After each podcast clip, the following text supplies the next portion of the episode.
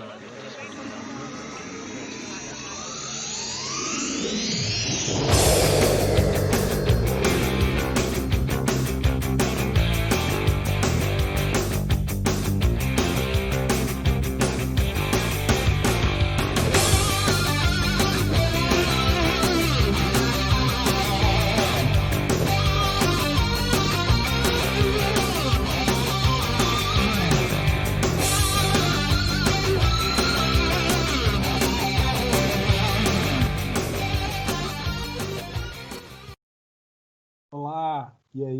Como é que você está? Olha só, é, dando continuidade às nossas conversas de aprendizagem, a gente vai hoje iniciar é, as nossas conversas dentro do contexto da engenharia de software. É, vamos começar a entrar com os temas da engenharia de software agora. É, e essa primeira conversa é, foi com duas pessoas que já trabalharam comigo também, dois profissionais de mercado, é, duas pessoas experientes essa, muito experientes, é, o Cledston e a Renata. A Renata, consultora de negócios é, tecnologia do Serpro, uma pessoa que trabalhou muitos anos, muitos anos mesmo na iniciativa privada, é super experiente, super estudiosa, é uma, uma profissional das mais competentes, assim.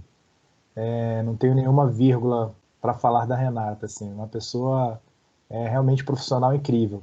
E uma pessoa também. É, o Cledston é um cara que eu, que eu acho sensacional, cara figuraça, é, experiente pra caramba também. O Cledston viveu, é, saiu de desenvolvedor e foi passando por várias áreas dentro da tecnologia.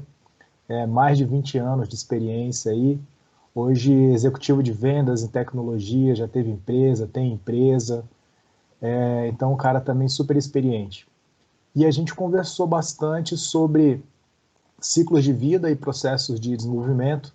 É, a gente passou mais especificamente ali é, do início da organização da engenharia de software, né, em relação ao cascata, depois a gente foi para processo iterativo incremental, é, e depois a gente conversa sobre agilidade.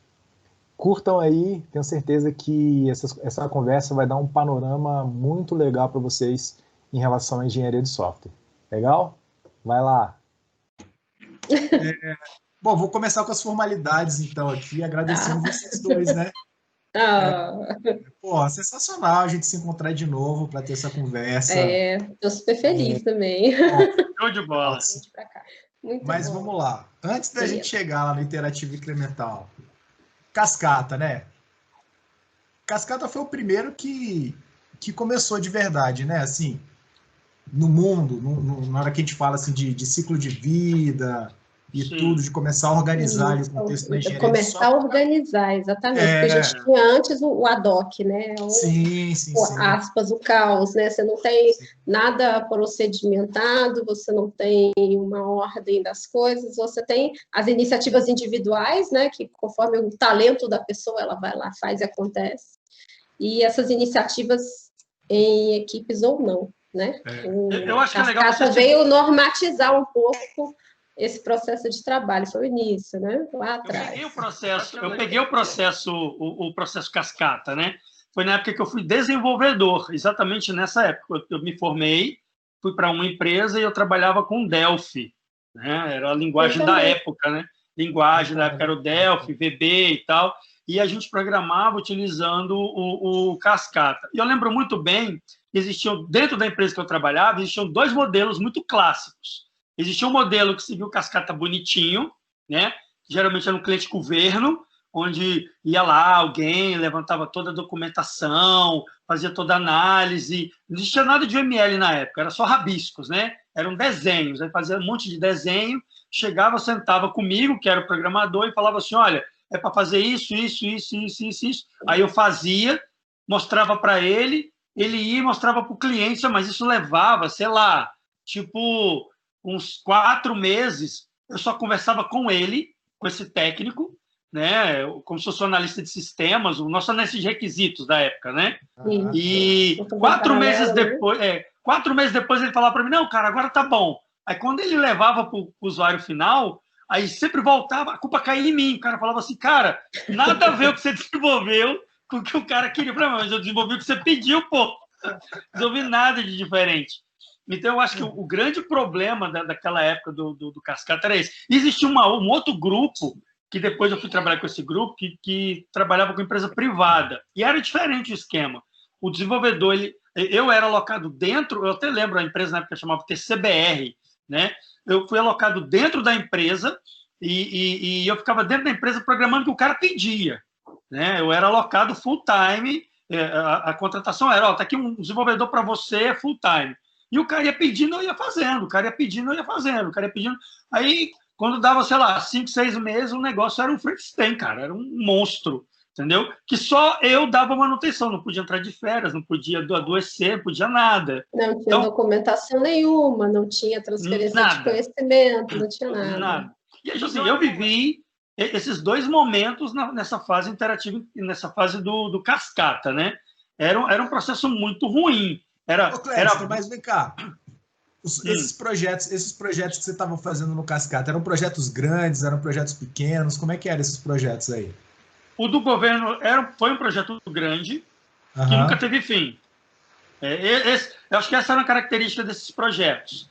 Né? O projeto grande não tinha fim. E o projeto pequeno, quando eu trabalhei nessa empresa privada, ele era um projeto menor, não digo pequeno, era um projeto médio.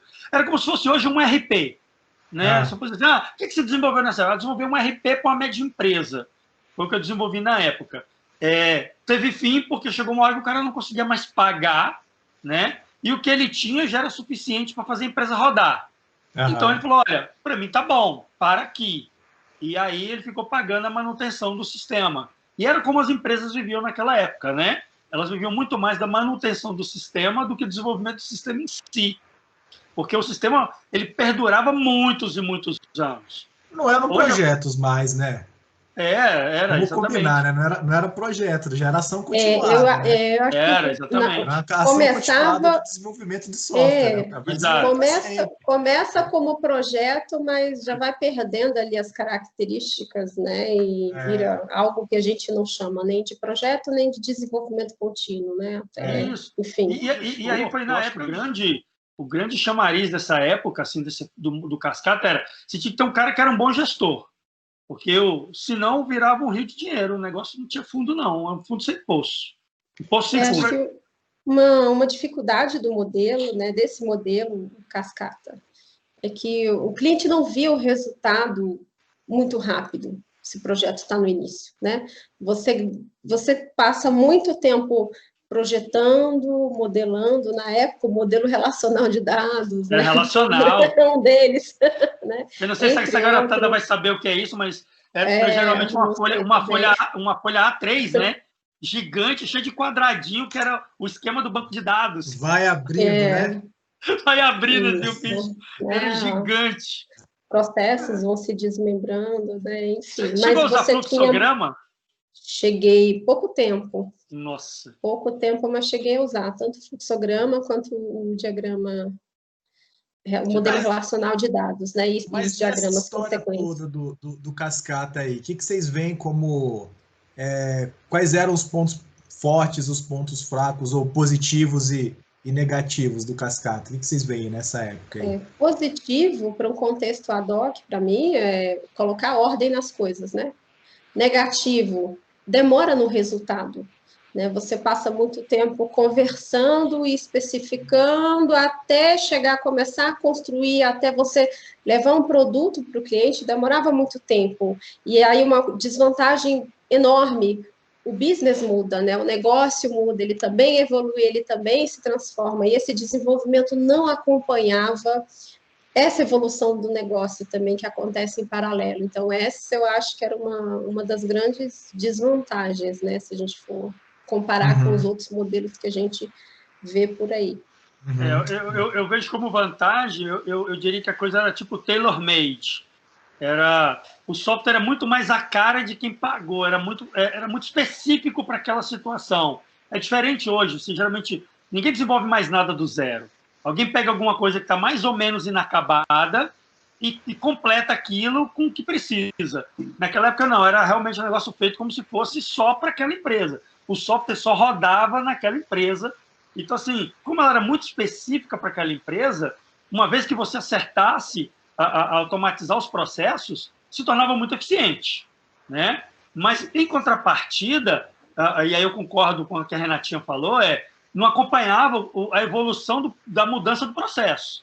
Se a empresa mudasse o processo, o software não acompanhava essa mudança do processo. Até eu codificar o software, para ele acompanhar o que mudou, levava muito tempo.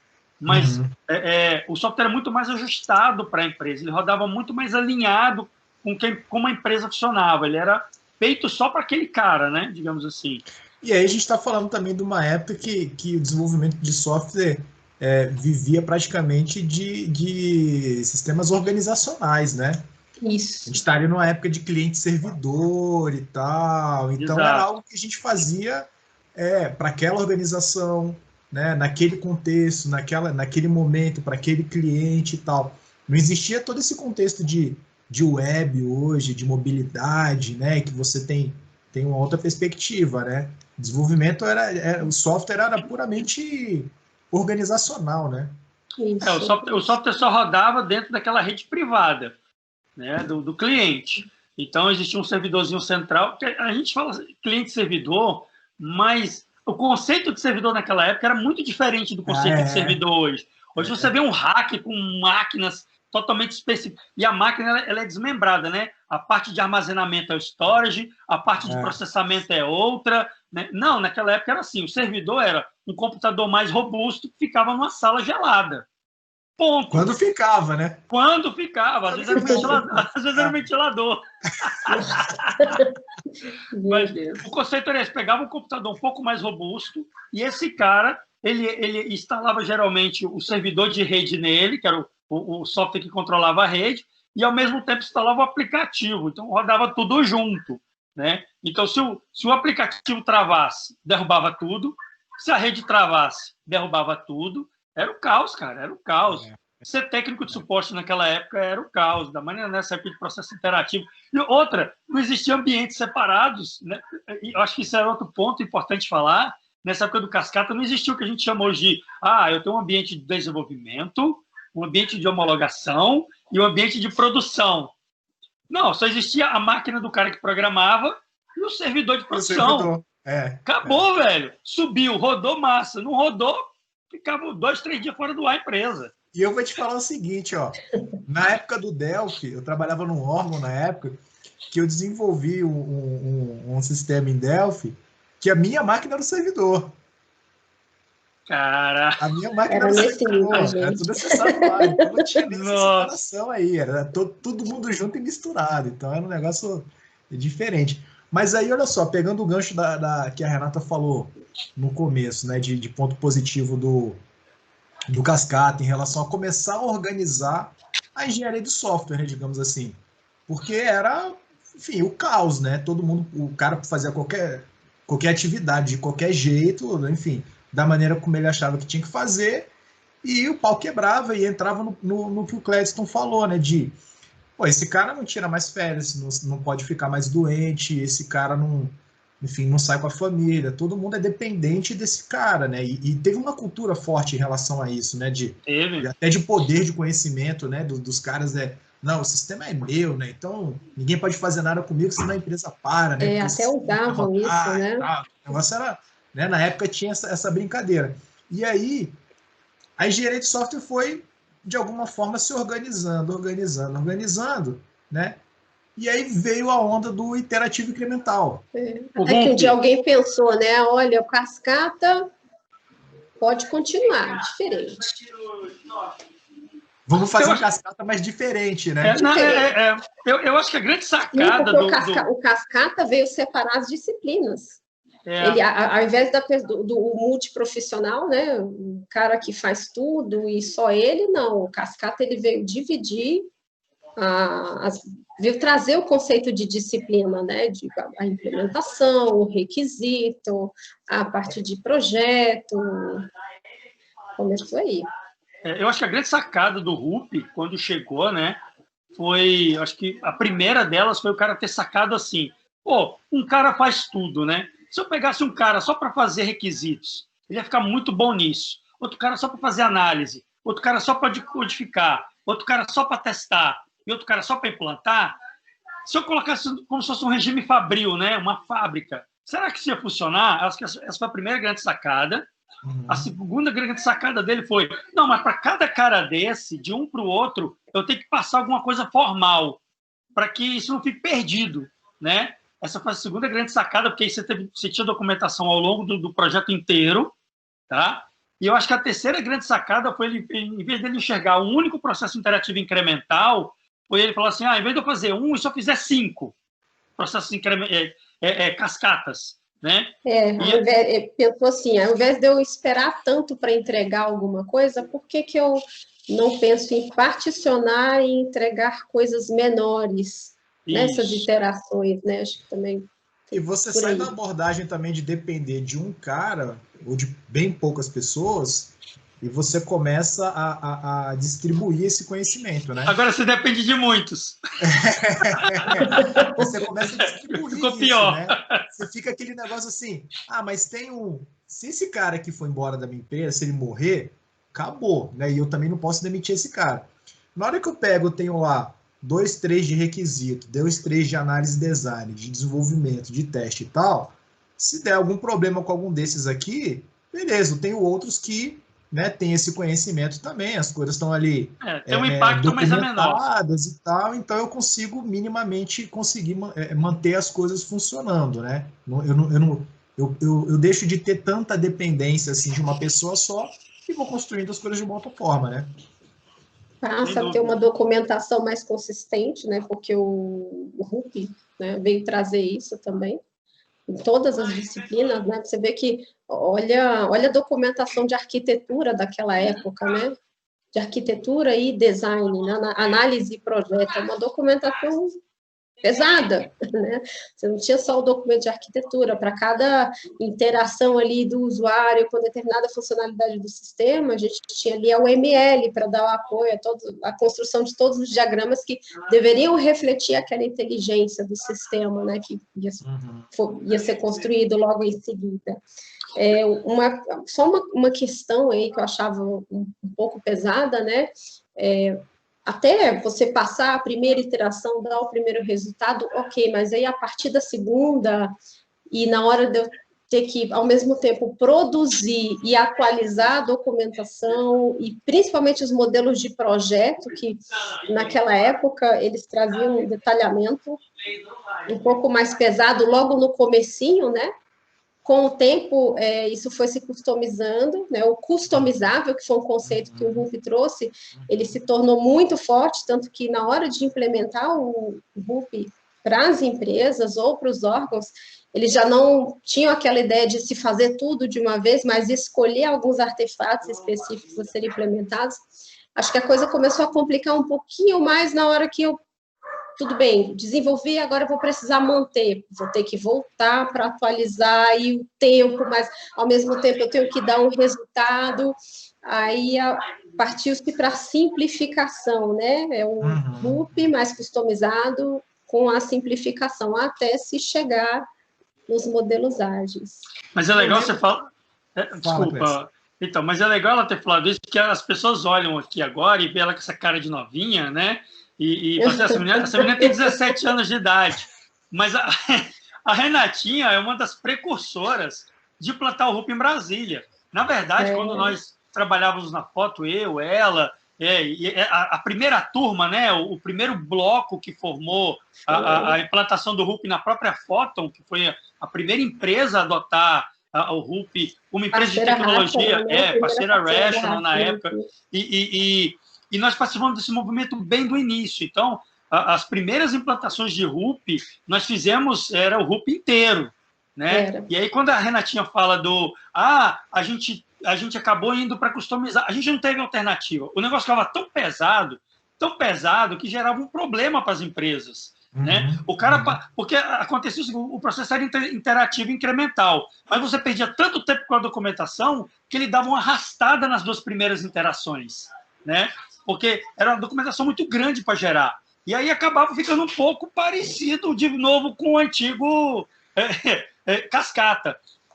Então a gente teve que reduzir os documentos. O documento de visão tinha que ser reduzido. O, o, o ah, vai usar os nove é, é, é modelos do ML? Não, vamos usar só três, quatro. É. E aí as pessoas começaram a reduzir, fazer os RUP, o RUP mais enxuto para as uhum. organizações. E, e, a Renatinha participou dos primeiros, eu diria. Uhum. E, e, isso foi legal, porque esse movimento a gente viveu na veia mesmo, assim a, a, a, Renatinha ela, ela ficava muito mais na frente da equipe de análise, requisito e gestão de projetos, e eu ficava muito mais é, é, diretamente ligada ao pessoal da consultoria, é, é, negócios né, e treinamento.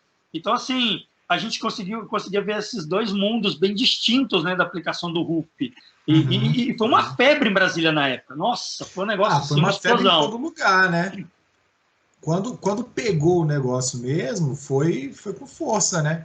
Mas agora, teve uma tendência depois mundial no sentido de é, das pessoas se darem conta que realmente não dava para fazer tudo, né? Isso. Que era impossível. E aí as, otimiza as, as customizações é, começaram a ser feitas né, aí com a cara de cada organização, e aí depois até olhando para cada projeto, né? O que, o que esse projeto precisa, né? O que, é relevante para esse projeto, o que, que não é e tal. E as customizações começaram a fazer. Eu me lembro que, que, que no, lá no primeiro momento tinha até uma, uma brincadeira com, com o pessoal de desenvolvimento também, porque algumas organizações pegavam os melhores caras de desenvolvimento e viravam, viraram arquiteto e, e, e projetistas, né? Isso. Porque o nível de projeto chegava no nível tal que na hora que chegava lá no, no, no desenvolvedor, o cara não precisava nem raciocinar, né? Falava, assim, né? É, achava até ruim, né? Você, é. você limitava a capacidade criativa do cara os de, de sets, tudo estava né? lá no projeto, né? O desenvolvedor, cara, bota qualquer um aí no desenvolvimento que vai resolver, é. porque se o projeto vier né, do jeito que deve ser, entre aspas, né? Assim, a programação praticamente estava sendo feita no projeto, né?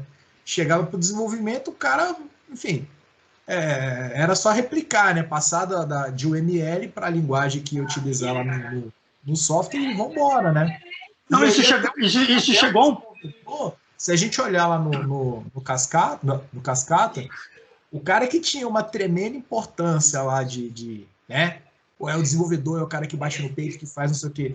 Na hora que entra um processo unificado e você tem uma fase de uma disciplina de análise projeto ali, dependendo de como você, a organização encarasse aquela fase de análise do projeto, detalhe né, de projeto, o desenvolvedor perdia completamente a importância, praticamente, né? E aí vem as armadilhas. Eu acho que a primeira armadilha foi que quando que foram criadas ferramentas, como projetista ele descia a nível de código praticamente, então ele, ele fazia o desenho da classe, ele dizia o que ia ter de, de dentro da classe que ia ser implementada. Então, chegou um ponto que naquela época criou-se ferramentas que falavam assim, não, cara, precisa de desenvolvedor. Já que o cara é o projeto, desce até o nível de classe, a gente gera o código automático. Vocês lembram disso? E tinha né? ferramenta que fazia isso. Tinha ferramenta que fazia isso. Nossa, isso. É, é, por que, que eu chamo de armadilha? Porque essas ferramentas elas geravam um código macarrônico que depois, para dar manutenção, cara, eram um Deus nos acuda. Né? Mercado de e lixo, aí, né? Foi, foi a primeira vez que alguém. Eu, eu lembro de ter, de ter ido num cliente e ele ter falado isso para mim assim: ah, é, tá vendo aí? Aí ele mostrou a mão assim, passou a mão, tá vendo isso aí? Tem 50 desenvolvedores aqui no órgão. Eu falei, pô, bacana, eu vou acabar com tudo. Eu vou comprar ferramenta tal, né? E, e vou acabar com tudo. Eu vou ficar aqui com só três arquitetos.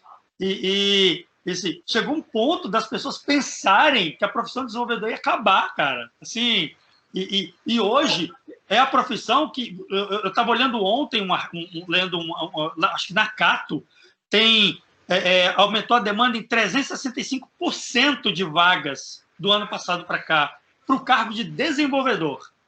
Cara, na minha época de graduação, eu tinha um professor que falava isso. Que ele falava: quanto mais tecnologia a gente tiver, menos a gente vai precisar de desenvolvedor.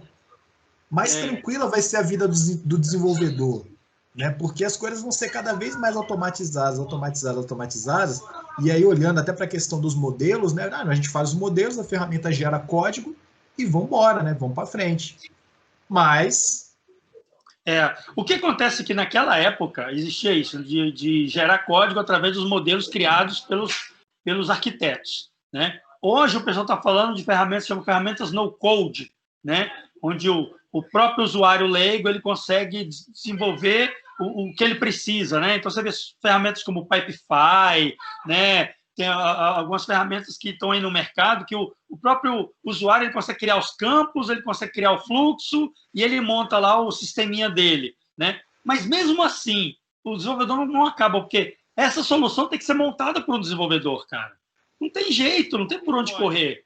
Para mim, o conceito de programar é o cara construir uma lógica limpa, na qual dentro dessa lógica limpa ela tem um resultado. Então recebe-se um problema e que se passa por uma lógica limpa e se dá um, e se dá um resultado. Eu, eu, eu, por que, que eu falo isso? Eu trabalhei numa multinacional que o, o esquema eles contratavam desenvolvedor lá todo mundo desenvolvia em Java, mas na hora de, de, de contratar o desenvolvedor não pedia para o cara programar em Java, dava-se um problema para o cara dava para ele um quadro branco, um pincel e falava assim: olha, eu quero que você resolva esse problema para mim, sem usar a linguagem de programação. Você pode usar o que você quiser, fluxograma, portunhol, inglês. Cara, eu quero que você resolva o problema para mim dentro de uma lógica, em, em, menos passos possíveis. Aí eu achava aquilo muito estranho. Aí cheguei para o diretor de desenvolvimento e falei, cara, por que você não pede para o cara desenvolver em Java? Né? Isso é o que a gente precisa. Ele falou, não, cara, eu preciso muito mais que um cara desenvolva, uma, tenha uma codificação limpa do que um cara que programa em Java. Porque o cara que tem a, a, lógica limpa, se eu ensinar Java, Delphi, ele vai fazer a mesma lógica em qualquer linguagem. vamos voltar, vamos voltar para o processo. Vamos. Mas olha só, o, Renata, me diz aí. É... Teve esse boom do processo unificado, né? Isso. Ali, 2000 começou a, a, a, subir o negócio. Quando é que você viu que é, começou a queda? Bom, vamos encerrar essa primeira parte agora. É... E aí, enfim, na curiosidade de conversar mais um pouquinho sobre processo unificado, né? O que aconteceu? Né? A gente teve aí é, um, um boom do processo unificado, assim como teve no Cascata também e tudo. E na próxima conversa a gente fala mais sobre o processo unificado e entra no âmbito da agilidade também. Valeu?